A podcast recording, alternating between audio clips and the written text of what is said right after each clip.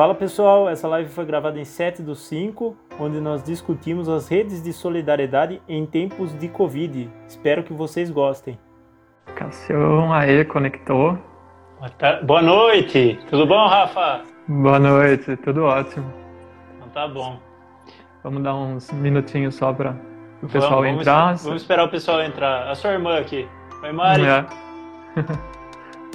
Mandei em todos os grupos de família, falei, vai ser minha primeira live, apareçam. Tava acompanhando os números, a galera tava muito perdida no, com a questão de que tinha um caso positivo e de repente tinha três curados e, e era um positivo num dia, então eu vi que a galera tá muito perdida com essa questão. E é porque a informação acaba sendo confusa, né? Tudo acontece meio em cima, é... assim, e... Os testes não são ao mesmo tempo, né? Às vezes demora um pouco para sair o resultado do teste e por, por esse motivo que pode ter acontecido isso, porque quando saiu o resultado já estava curado, né? Então uhum. tem essa situação também, né? É, os dados que a gente vê não é dado ao vivo, né? São dados geralmente de uma semana, pelo menos, atrás. É, não, não tá acontecendo em, em tempo real tudo, né? É, e essa é a complicação da, de tudo, porque a gente vê o resultado de uma, duas semanas atrás, então pode ser que o que o que está acontecendo agora, o que a gente está sabendo agora, é, essas pessoas estavam circulando por aí, pode ser que várias pessoas tenham é, pegado e a gente vai saber o resultado só lá na frente. Né? Sim, e se souber, né? Porque se Ainda souber, tem problemas exatamente. de não ter exame para todo mundo. É, se você considerar que a, a, mortalidade, eles fizeram um estudo lá na, sobre a Nova York. A mortalidade lá chegou a 0,6, que eles fizeram uma testagem ampla lá e eles chegaram à conclusão uhum. que a uhum. mortalidade era essa. E, e se você comparar com a mortalidade no Brasil, que está chegando perto de 7%, então imagina quantos casos estão subnotificados, né? A estimativa é que de 9 para 1 a quantidade de casos subnotificados, né? E aqui é, em Pedreira, e aqui em Pedreira a gente sabe que, que só estava testando quem era hospitalizado. Agora começou a fazer os testes rápidos, que a gente está chegando um pouco mais próximo, começou uma testagem um pouco maior, né? Então, é porque era até estranho, porque se a gente olhasse a região inteira, Olambra, Jaguariúna, Amparo, Amparo todas as cidades com vários casos, e Pedreira com nenhum. Era uma uhum. coisa até estranha, né? É incomum acontecer uma coisa dessa. Né? Sim, e eu acho que a gente tem mesmo um saldo positivo comparado com outras cidades, porque aqui foi tomado bem rápido, e aqui a cidade é turística, né? Então, fechou o comércio, a gente acaba não trazendo muito essas coisas, né? Mas é, realmente era subnotificado, não faz exame em todo mundo, e se a taxa de morte, de letalidade está tá grande no Brasil também é porque só estão testando os graves, né? Então a gente não tem um parâmetro de nada, né? Praticamente. Não. Só não, vai chegar provavelmente com os exames rápidos que estão sendo feitos, né? fabricados inclusive por universidades públicas, né? A Unicamp aqui do lado, por exemplo, tem feito um trabalho o... super legal. É, o, o Atila fez uma live domingo, que foi muito boa a live dele. Ele falou que o Brasil está como se tivesse uma vela para iluminar o que está acontecendo, está totalmente perdido. E o próprio ministro da Saúde, né, quando ele assumiu, no dia que ele assumiu, ele falou que não tinha informação, não tem dado para saber que situação está. Então, ou seja, eles mesmos estão afirmando que, que a situação é estamos às não, cegas, né? Não tem dados, mas ele falou que o Brasil estava ótimo, né? É, é, foi engraçado. Super à frente, muito bem, tudo em ordem, tá tudo legal. É, o jeito que ele tratou foi até engraçado, né, na verdade, né, se você for parar pra ver. O ministro da economia, né, tava tudo perfeito, o Brasil tava indo tão bem, e aí chegou essa pandemia, é isso que piorou, né? Como se o PIB não fosse um PIBinho, como se não tivesse várias outras questões, né, de desemprego e informalidade principalmente, né? É, Até mais do que desemprego desemprego altíssimo, né? Desemprego muito alto e agora se você for comparar com o que está acontecendo, né? Só na empresa que eu trabalhava, que eu, eu acabei sendo demitido agora por conta do Covid, né? É, foram demitidos 20% das pessoas. Então, ou seja, de cada cinco teve uma família demitida lá dentro da empresa, né? é, considerando as outras empresas de pedreira que também tiveram demissão em massa, aí, principalmente as, as empresas que são de, de é, materiais é, de utilidades, que, coisas que, você, que não são essenciais, né? É, uhum. Tiveram demissão em massa aí muito grande na cidade de Pedreira, né? E você estava falando de informalidade, até tem uns dados aqui, não sei, já posso entrar com algumas coisas, com alguns dados aqui para gente. É, eu acho que agora a gente já tem algumas pessoas que entraram aqui, Cássio Santana, Mamendes, Maria Lúcia, Malu Cassiane, olá Malu, Ana Lu, Ana Franco, Lúcia, minha amiga. Franco, meu cunhado. oh, então acho que a gente pode começar assim. Eu vou começar do começo. Acho que a gente começa se apresentando, né? Vamos sim. Eu, vamos sim. Eu sou o Rafael Nores. Eu tô no pessoal aqui desde o início e eu tenho um blog de família, né? Que chama Família Palmito. Tenho meu podcast que é o Pedreira à Esquerda também. E tô no pessoal como secretário de comunicação, né? Então todas essas coisas aí que estão sendo postadas tal é é, eu que estou cuidando e mandem sempre dúvidas, comentários que é muito legal interagir. E você, Cássio, se apresenta aí também, pessoal. Eu sou Cássio Cabora, é, eu trabalho, tenho uma formação de MBA em logística, trabalhava na área de, de planejamento e produção em logística, também sou professor de português, né? Estou é, no pessoal desde novembro de, do ano passado, de 2019, né? Uhum. E a gente está construindo o partido, construindo as lutas aí para a gente fortalecer o cenário aí, fortalecer a cena regional, fortalecer o, o partido e fortalecer a luta, né? Sim, é, e aí eu acho que a gente entra, acho que o primeiro tópico que é importante que a gente já estava discutindo um pouquinho aqui, que é a questão do coronavírus, os impactos dele aqui em Pedreira, né? E a gente estava falando aqui de um pouco mais até dessa questão dos testes, da falta de exames para todo mundo e coisa do tipo. É, você ia começar a falar algum assunto eu falei da, de apresentar antes? Ah, que sim. Que é? é, eu ia trazer algumas informações so, sobre a cidade, né? Eu fiz um levantamento hoje e na cidade a gente tem mais ou menos metade dos empregos são empregos informais. Né? Uhum. Então a gente tem uma porcentagem em torno de 50%. Considerando que essas pessoas não, não estão podendo trabalhar, né? É, é aí que está a necessidade da gente ter essas redes de solidariedade nesse momento, porque as pessoas têm que ficar em casa por conta da, dessa situação do coronavírus, né? Então, é, uhum. é um primeiro dado que eu, que eu trouxe aqui, que era para falar sobre isso, né? É que nem, que nem, você falou, as atitudes foram tomadas em pedreira logo, essa questão da, das máscaras aí é uma questão que está todo mundo agora adotando isso também, né? Sim, Nas outras, parte. O estado de São Paulo, a partir de hoje, né, é obrigatório o uso de máscaras, também foi decretado para o estado todo. É, uhum. A gente sabe que, que isso diminui bastante a quantidade, né? Mas é que nem a gente falou, que não vai passar ileso por conta disso, né? Agora com essa ampla testagem aí, que a gente vai conseguir ter uma noção real de em que situação a pedreira tá, né? É, é importante também frisar que a máscara, ela ajuda na contenção da disseminação, mas ela não é 100% segura, né? Não é tipo, tô de não. máscara, então não vou pegar, ou coisa do... Tô de máscara e lavei a mão, né? Então é complicado mesmo a questão da disseminação do vírus, né? Ela é muito rápida, muito fácil. A partir do momento que começa a, a contaminação comunitária, né, que eles chamam, é, é bem difícil segurar a onda. E depende do tipo de máscara também, né? A gente uhum. vê aí que várias máscaras, máscara de TNT, por exemplo, tem a mesma eficiência. É, também como a máscara se ajusta no rosto, né? Que o certo é a máscara cobrindo o nariz até o queixo e uhum. apertando aqui para não deixar passar, né? As é. pessoas têm muita mania de colocar a mão na máscara, colocar a mão na máscara já trabalhou tudo.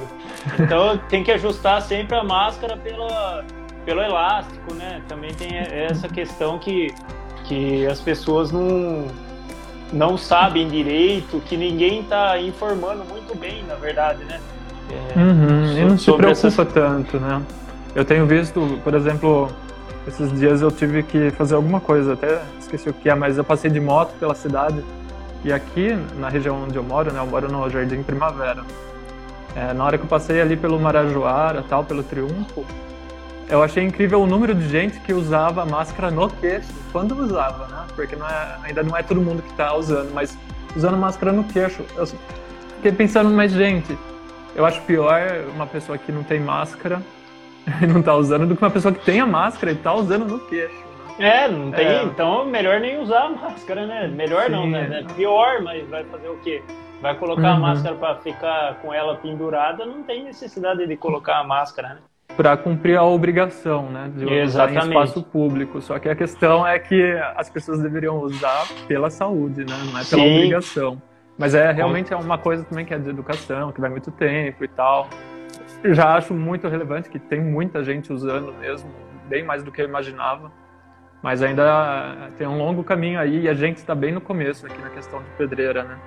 Não, é, é, é, é duro porque a galera tem informações muito desencontradas né? Por exemplo, o Estado fala uma coisa, a cidade fala outra, o presidente fala outra, então ninguém sabe muito bem o que seguir, né? E a, a ciência às vezes é deixada de lado, né? É muito mais opinião e achismo. Então tem muita coisa complicada. Por exemplo, pensando no municipal, as questões é, tem muito vai e vem, né? De decreto. A gente viu isso, a gente acompanha pelo pessoal, posta lá as nossas notas, comentando as coisas. Por exemplo, é, tem... pode falar. Tem uma pressão muito grande do, dos empresários, né, para retornar tudo, como se é, e até essa pressão é, é, até um pouco estranha se for ver, né? A gente entende a dificuldade que várias pessoas estão passando, várias pequenas empresas estão passando, várias pequenas empresas já fecharam, os autônomos uhum. estão passando dificuldade. A gente entende tudo isso, só que as pessoas estão tratando como se só abrir o comércio voltasse tudo à normalidade. Considerando uhum. que a gente tem vários desempregados, considerando que está todo mundo sem dinheiro, é, eu vi um estudo dos economistas falando que a economia vai demorar para se recuperar pelo menos uns três anos para ela voltar à normalidade no mundo, né? Isso sem contar o que a gente estava falando que o cenário no Brasil é um cenário que, que era mais complexo ainda, era um cenário de desemprego muito alto, era um cenário complicado. Então, a uhum. normalidade não vai mais existir esse tipo de normalidade que as pessoas conheciam. Infelizmente, uhum. é, por um lado, infelizmente por outro, porque as pessoas vão ter que se preocupar com algumas outras coisas diferentes, né? Sim. É, então, é, pensando até nos, nesses decretos e vai e vem, um dos primeiros decretos para tentar flexibilizar a quarentena, o isolamento social aqui, foi do, da abertura de de salões de beleza, né, que teve por um momento, e de igrejas também, né, que foi bem após o discurso do Bolsonaro na TV, um dos primeiros lá que ele fez.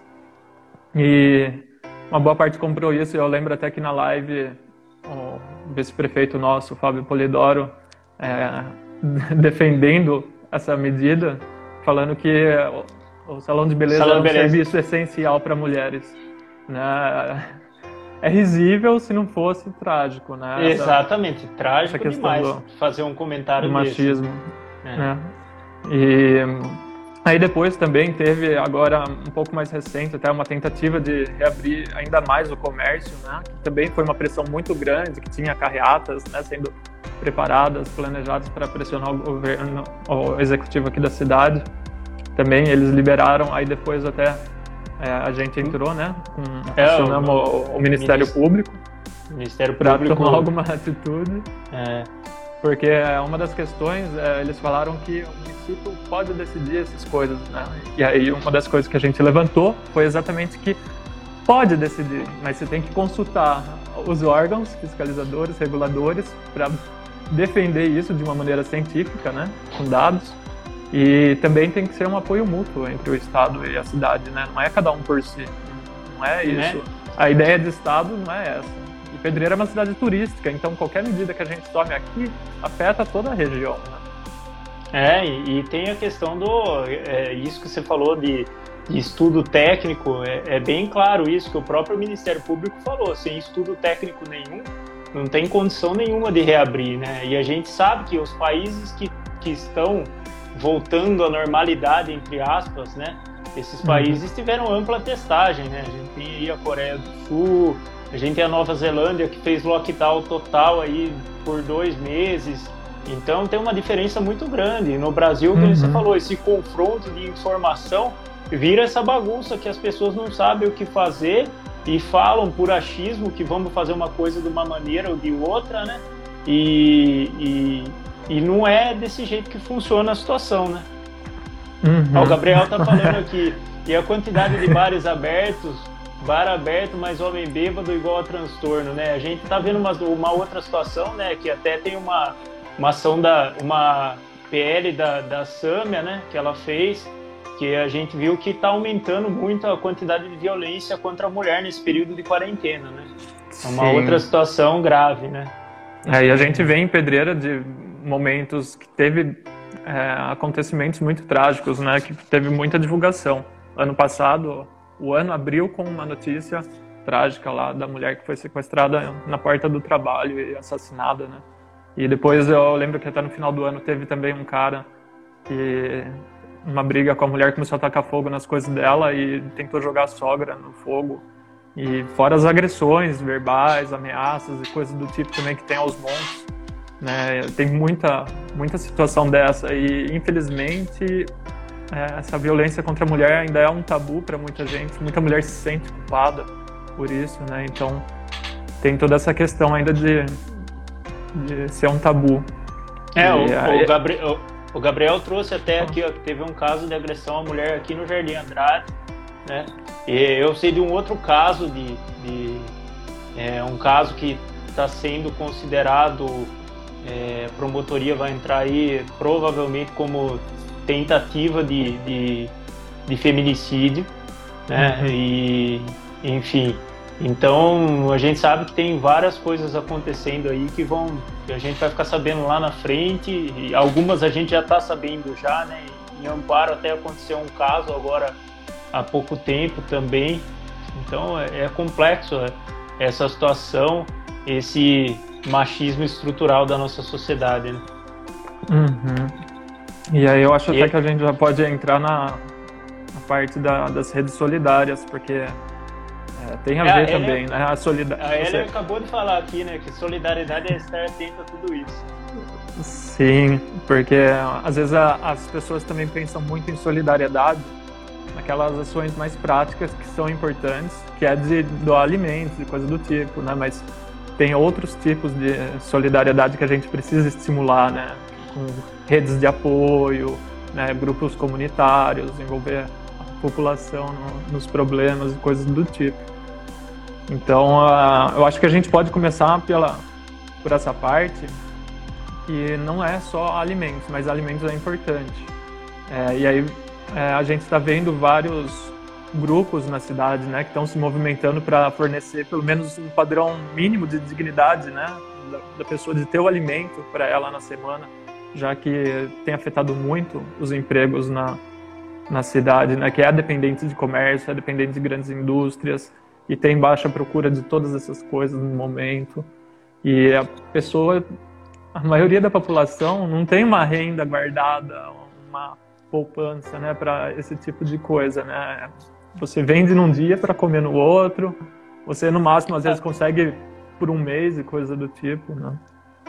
As próprias pequenas empresas, né? Elas não têm um capital de giro aí, é, é basicamente isso, né? E a gente sabe que pelo menos é 80, 90% da, das empresas são pequenas empresas aí e, e toda essa quantidade de autônomo que a gente falou que gira em torno de 50% em pedreira, né? É, é bem complexa essa situação, né? E, a gente está chegando no momento agora do, do Covid que a gente começou a ter a confirmação de caso na cidade, né? A gente já subiu de 1 para 3, é, tem mais cinco suspeitos aí, então Sim. é um internado, um desses suspeitos. Um desses suspeitos internado. Então é, é uma situação que assim vai ser bem complicada o problema agora. Até tem um levantamento aqui que eu vi hoje, é, só para comentar a respeito do. Até para a gente entrar né, falando de número ainda, para a gente ver que a situação não vai ser simples, né? É, o CMI, que é um instituto que é formado por pesquisadores da Unicamp, da USP, é, trouxe umas informações que com o isolamento social a gente pode chegar a ter uma estimativa aqui que no dia 20 de maio a gente chegue a 1.480 mortes no Brasil por dia. Isso no uhum. dia 20 de maio.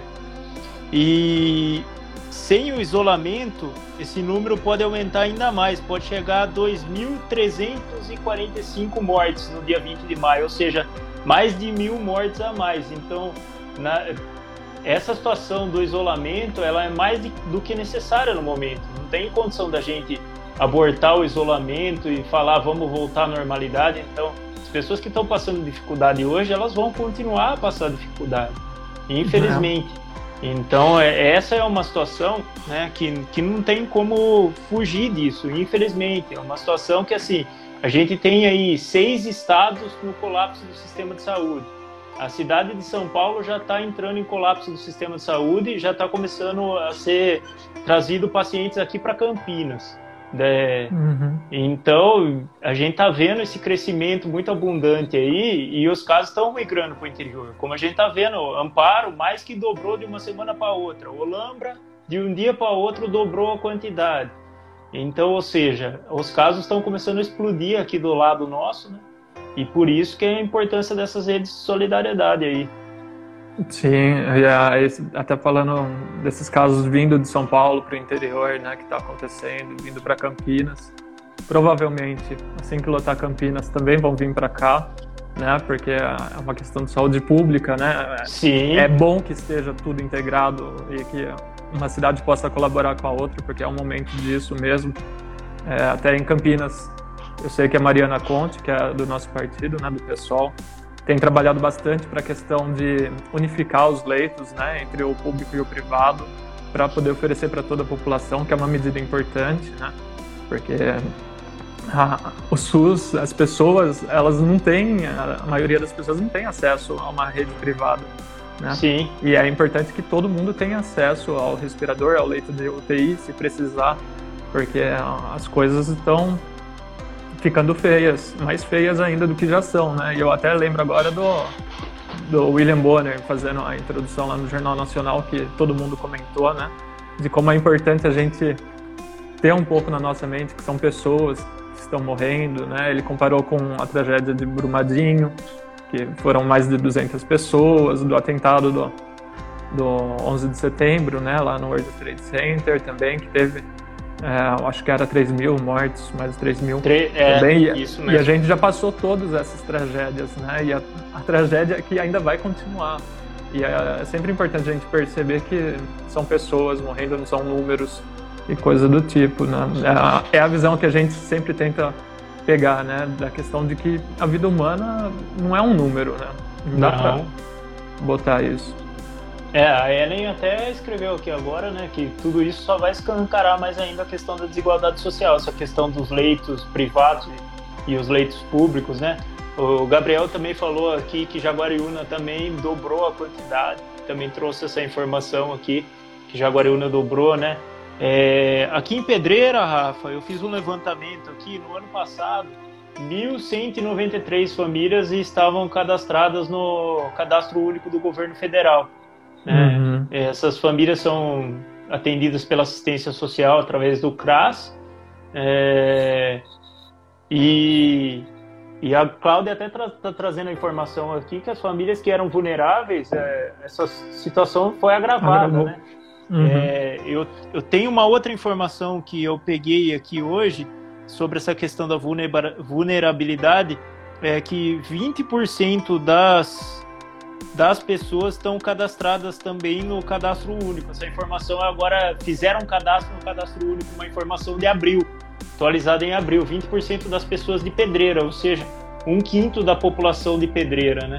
Uhum. Estão se cadastraram agora no cadastro único por essa situação de vulnerabilidade aí.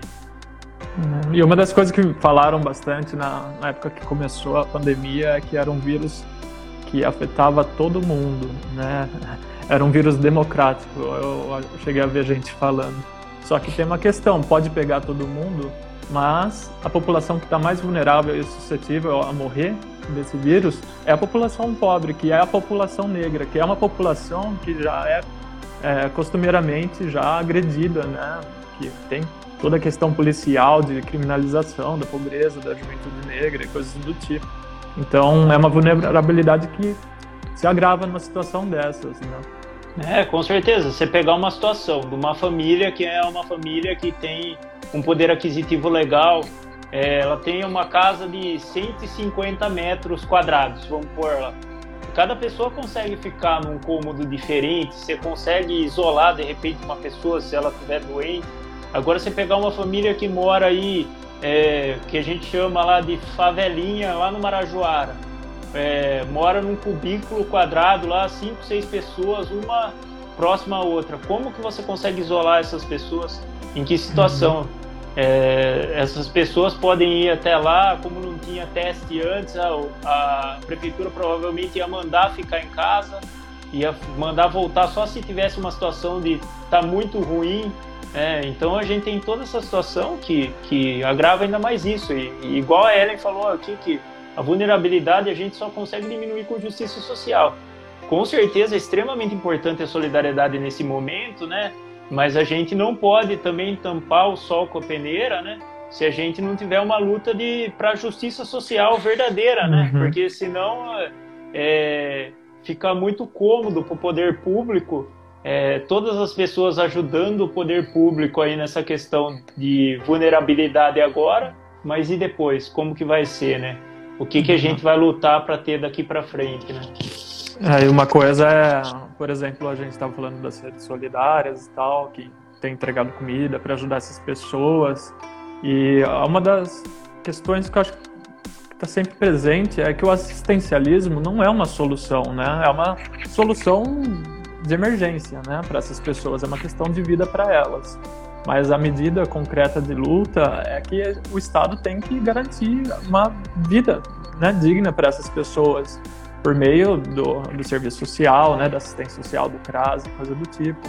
E eu, eu até acho legal uma coisa que a gente conversou é, da questão de que o, o, grupo que você participa de solidariedade, de ajudar essa população, uma das primeiras medidas é orientar as pessoas a se cadastrar no, no, no CRAS, né, no, no número que tem. Sim, um pouquinho. É, a gente tá, eu estou participando de um grupo, né, de, de, ação solidária. Tem vários grupos aqui na cidade. A gente uhum. pode até citar alguns aqui. Tem o Pedreiro Unida, que é um grupo que está fazendo uma parceria com a assistência social, com a promoção social. Eles estão pegando o nome das pessoas vulneráveis com a promoção social.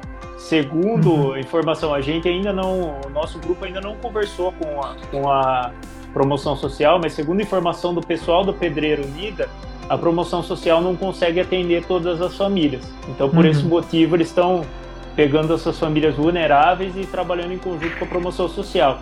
O trabalho que a gente está fazendo em conjunto com a promoção social, além da gente estar tá fazendo essa, essas orientações para as pessoas e ajudando as pessoas a se cadastrarem na promoção, a gente também levou a nossa lista de pessoas que a gente atendeu para a promoção social e a gente está fazendo um confronto se a promoção está ajudando ou não, se a promoção não está para a promoção poder agir. Né? Uhum. E a uhum. gente está tentando encontrar pessoas que ainda não estão sendo atendidas pelas, pelos grupos aí ou pela promoção. A gente também tem, a, a além do Pedreiro Unida, tem o grupo Mesa Solidária, né? Uhum. É, tem também o grupo é, do Clube do Fusca e do Rotary, que também está fazendo essa ação. Esses são. Tem o grupo dos bombeiros também, que eu, que eu também fiquei sabendo que também está fazendo uma ação de solidariedade, né? Ainda bem uhum. que tem vários grupos aí é, que estão tomando essa ação de solidariedade porque as pessoas realmente estão precisando, né? Até tem uma situação que eu fui levar uma ajuda para uma família da, da área rural, eu fui levar uma cesta básica para eles. E quando a gente chegou lá nessa família da área rural, a criança viu a cesta na, na mão do pai dela e falou: Nossa, pai, olha, sardinha, bolacha. então, sardinha, que é uma coisa extremamente barata, uma bolacha custa R$1,50 um pacote de bolacha, uhum. e a criança ficou super feliz com isso. Então, olha a situação que, que as pessoas estão passando, estão vivendo nesse momento, né? É muito triste, né? É, se a gente considerar, é, só retornando nessa questão da, da informalidade em pedreira, né? Se a gente considerar que 50% das pessoas são informais ou estão desempregadas, uh, a gente considera aí que pedreira precisa 20% inscritas no cadastro único. Pedreira está precisando mais do que nunca de ajuda nesse momento, senão as pessoas realmente vão passar fome na nossa cidade, infelizmente. É, o Claudinei comentou aqui, até porque a ação dos grupos acaba chegando antes da assistência pública, né? Exatamente. É, bem é antes, uma... né? Bem é, antes. Exatamente. Essa é uma situação. O grupo que eu estou participando, né? Uma, uma das premissas que a gente teve lá no começo foi, foi por acaso, na verdade, mas que a gente tem até hoje é assim: é, a pessoa precisa agora, necessidade agora. Gente, em vez da gente juntar várias cestas e sair entregar todas as cestas de uma vez, a gente tomou a decisão de faz a cesta e já entrega direto para a pessoa, porque a pessoa está passando fome agora, está passando fome hoje, né? E se a gente ficar esperando, ah, talvez a pessoa passou fome vários dias e a gente não conseguiu ajudar as pessoas no momento que, que elas realmente precisavam. É, e aí até é legal lembrar que por exemplo, uma das medidas que teve, né, para ajudar as pessoas assim nessa situação é o da renda básica emergencial, né, que o, o governo Bolsonaro tinha proposto 200 reais, o, o, pessoal entrou com a ideia de um salário mínimo a dois, né, para mães solos, e, e aí chegou num meio termo, né, que é 600 reais, que para a maioria das pessoas acaba não sendo nada que resolve a vida, mas que ajuda mesmo, e uma das questões é que as pessoas não estavam conseguindo nem acessar o serviço para fazer o pedido, ou quando pedia ficava muito tempo em análise, e quando ficava em análise também não conseguiam, quando era aprovado, aliás, não conseguiam acessar o aplicativo para fazer o saque, baixar, né, é, transferir o dinheiro. Trouxe, eu peguei até umas informações a respeito disso, né, é, só lembrando que esses 600 reais aí é, pode, pode chegar a mil para as famílias, né, é, dirigidas por homens e por mulheres a 1.200, que foi um destaque do pessoal, né. É bem uhum. importante a gente destacar isso, porque o pessoal lutando pe pelas mulheres aí. É... É, pelo Solo ainda não, não chegou a ser aprovado, ainda sancionado pelo presidente. É só tá o da Mãe Solo, por enquanto. Uhum. Mas tá, tá, tá andando, pelo menos. É, e 45,2 milhões de famílias se cadastraram no auxílio emergencial. A resposta que o governo tinha prometido era uma resposta em cinco dias úteis. É, tá virando para 30 dias corridos agora e tem gente que ainda não teve resposta. É, uhum. Segundo o governo informou, 90% das pessoas tiveram resposta, mas e esses 10% que não tiveram resposta? Fora as pessoas que tiveram resposta, é, 14 milhões de pessoas vão ter que refazer o cadastro novamente. Né? Uhum. Vão ter que refazer esse cadastro e 14 milhões aí, considerando, é, dá 30% é das, das famílias que se cadastraram, mais ou menos. Então, Sim, bastante gente.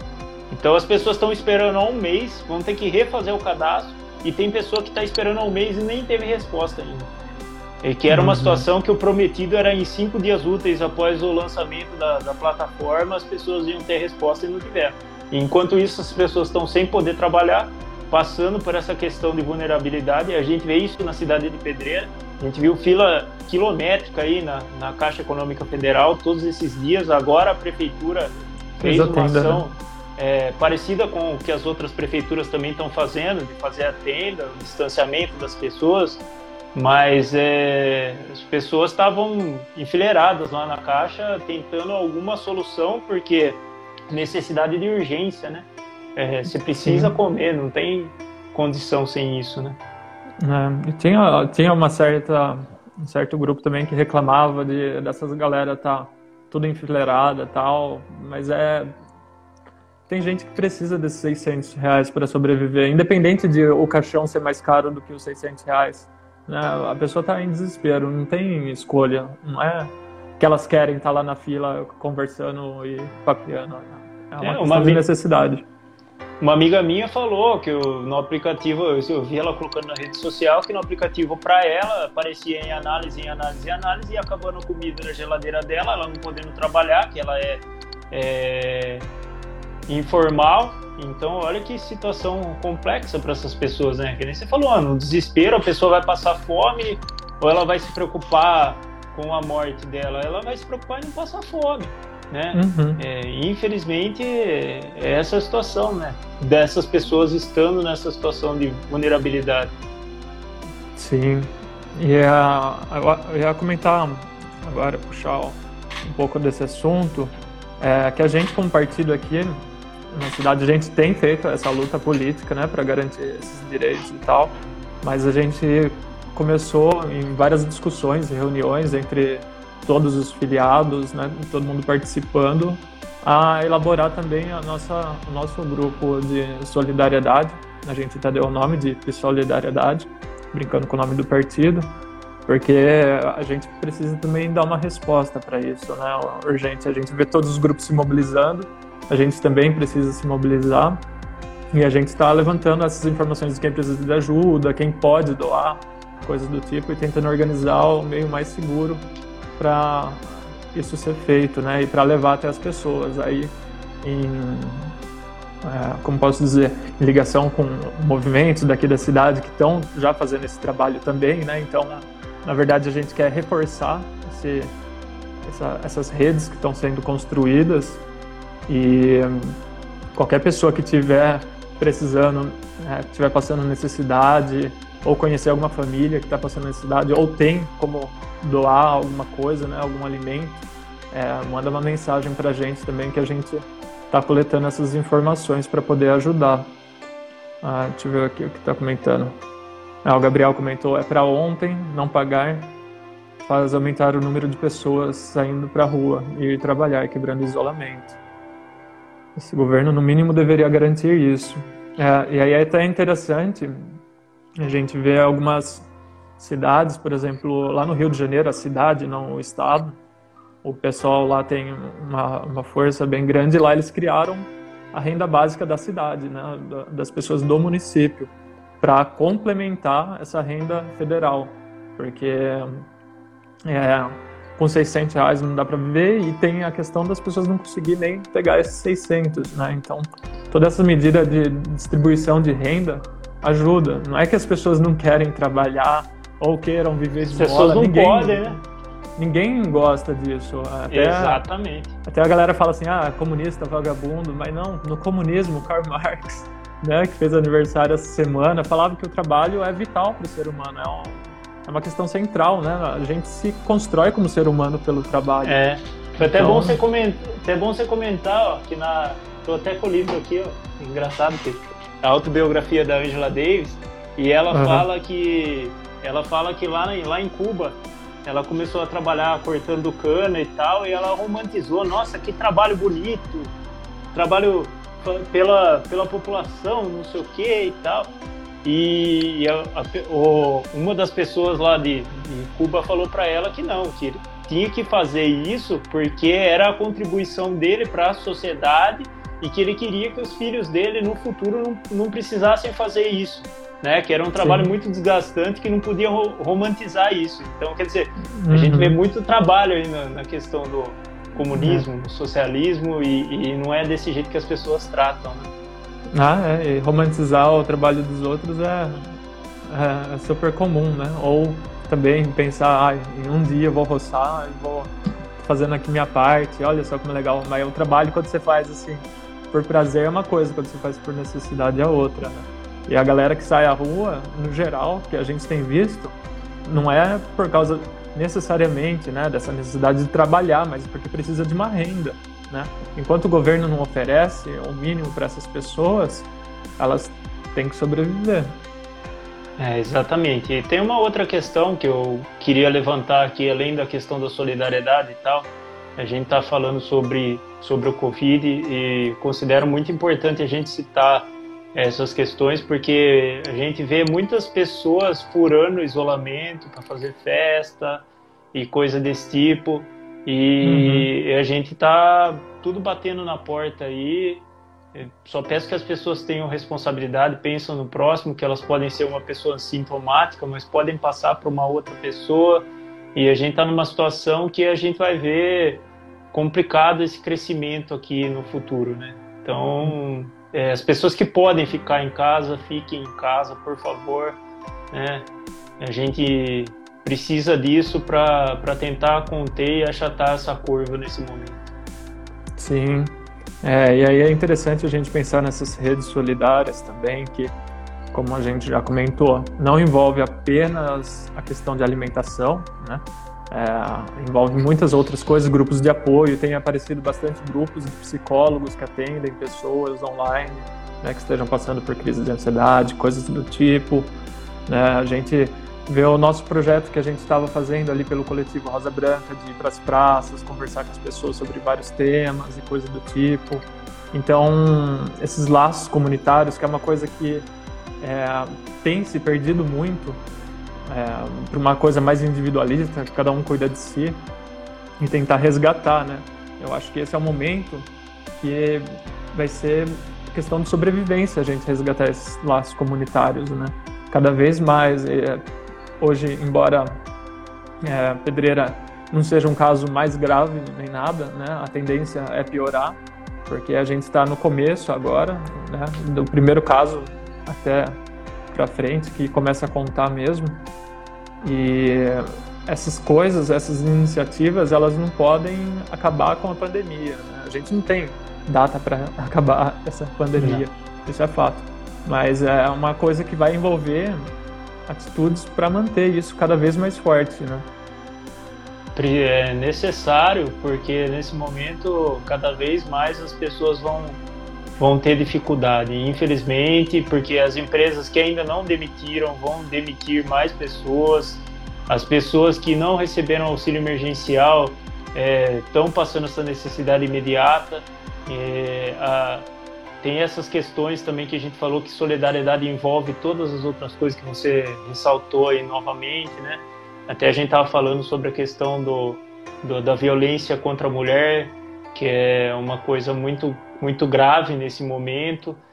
Então, as pessoas que estão sofrendo de crise de ansiedade, as pessoas estão há muito tempo dentro de casa, é, uhum. a saúde mental não é frescura. A gente tem esse problema que está cada vez está é, numa crescente na sociedade. As pessoas estão se afastando. Uma das doenças que estão mais graves aí no mundo do trabalho é a depressão e a ansiedade, né? Então, antes da pandemia já era antes da problemas pandemia, mais graves. Exatamente. E agora, então, a situação tende a piorar, né? É, uhum. A nossa vida mesmo. Hoje a gente está bem, amanhã a gente está mal, é, é, cheio de altos e baixos, né? Então é, é uhum. é bem complicado.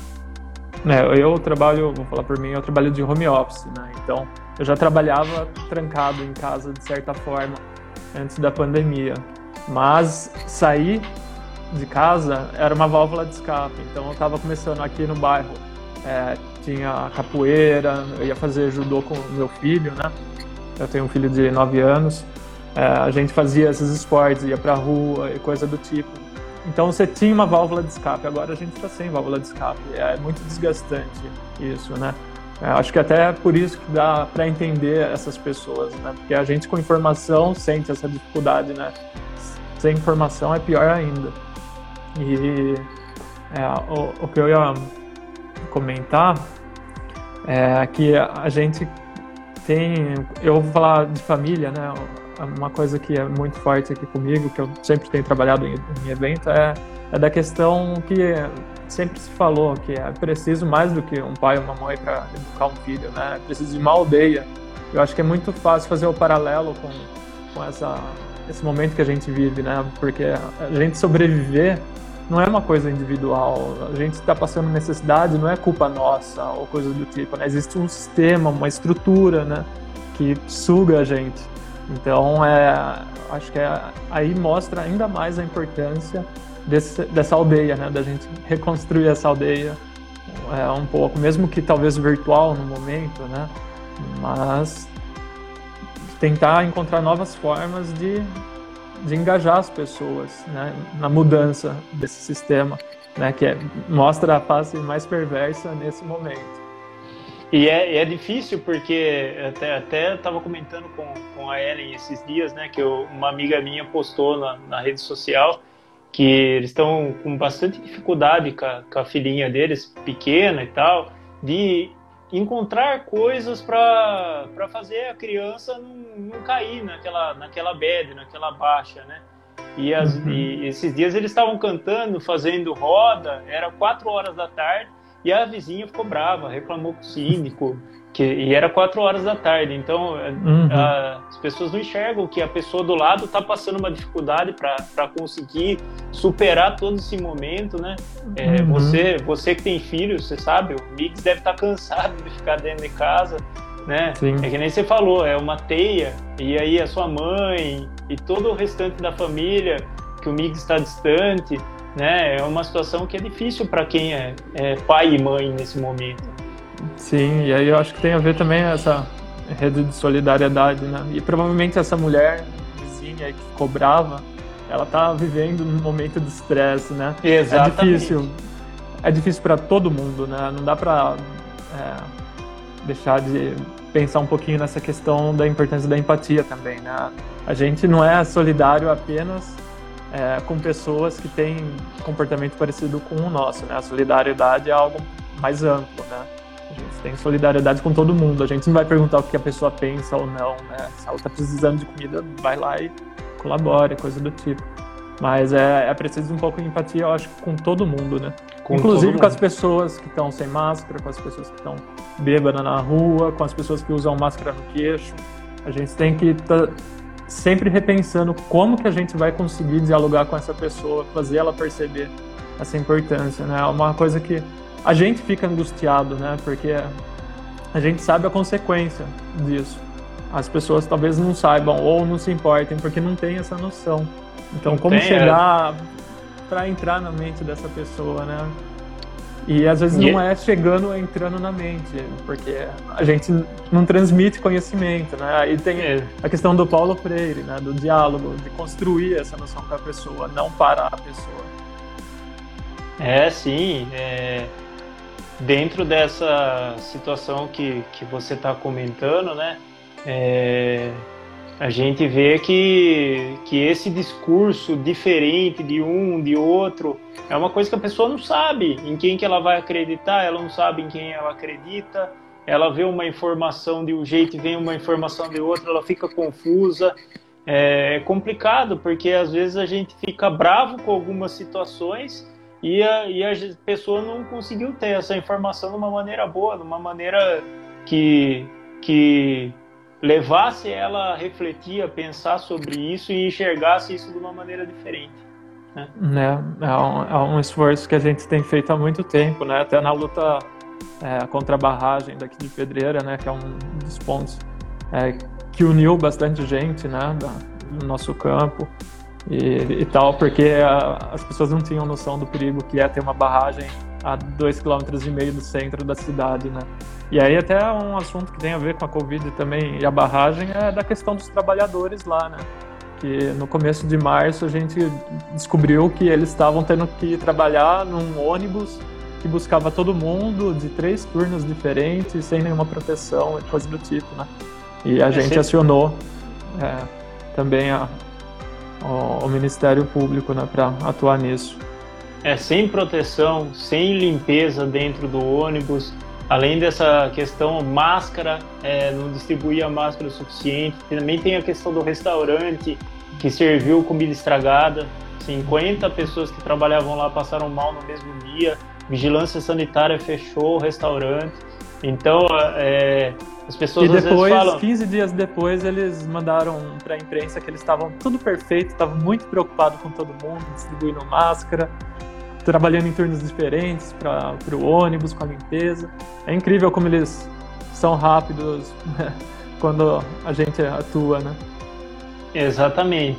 E às vezes as pessoas até falam, ah, mas vocês são contra a barragem. É, a gente é contra a barragem pelas circunstâncias toda a circunstância que a barragem trouxe, a questão do patrimônio histórico, é, a questão ambiental, a questão da proximidade da população, o risco que ela representa, tudo isso a gente é contra, mas a gente nunca vai ser contra os trabalhadores que estão trabalhando lá, que a gente sabe que o trabalho deles é um trabalho digno e a gente quer que eles tenham pelo menos um trabalho digno, né? Até foi por essa questão que a gente intercedeu, né?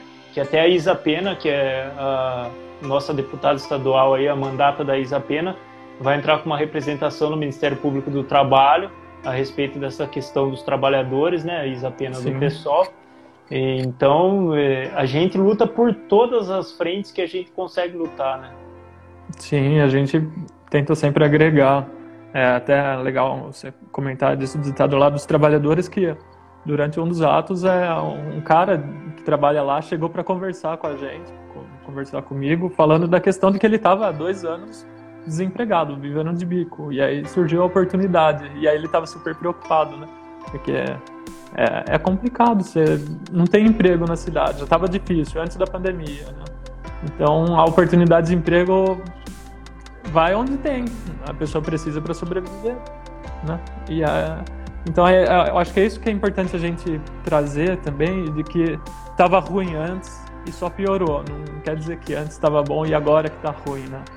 É, a, a, situação de desemprego, de, de situação de viver abaixo do digno, né? Do, do padrão humano, é uma coisa que é, faz parte desse sistema. É isso aí. Bom. Exatamente. É.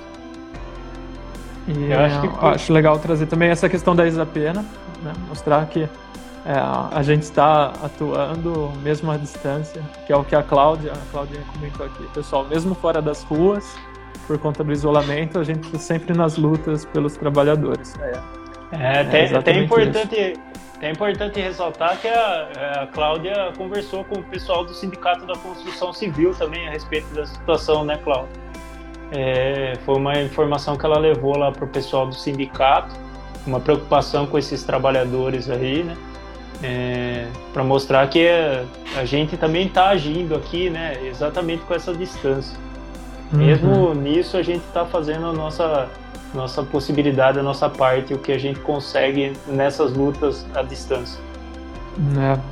Então, para reforçar, a gente já está chegando no final, só queria relembrar que a gente está com uma campanha que chama Solidariedade, que é a campanha do pessoal, para trabalhar junto com os movimentos que estão atuando aí, para levar é, uma, um pouco de dignidade para a vida dessas pessoas que são mais vulneráveis, estão precisando de alimento. É, quem precisar de ajuda nesse momento, estiver vendo esse vídeo, entre em contato com a gente. Se souber de alguém que está precisando, entre em contato também. A gente vai e fala com as pessoas, né, virtualmente.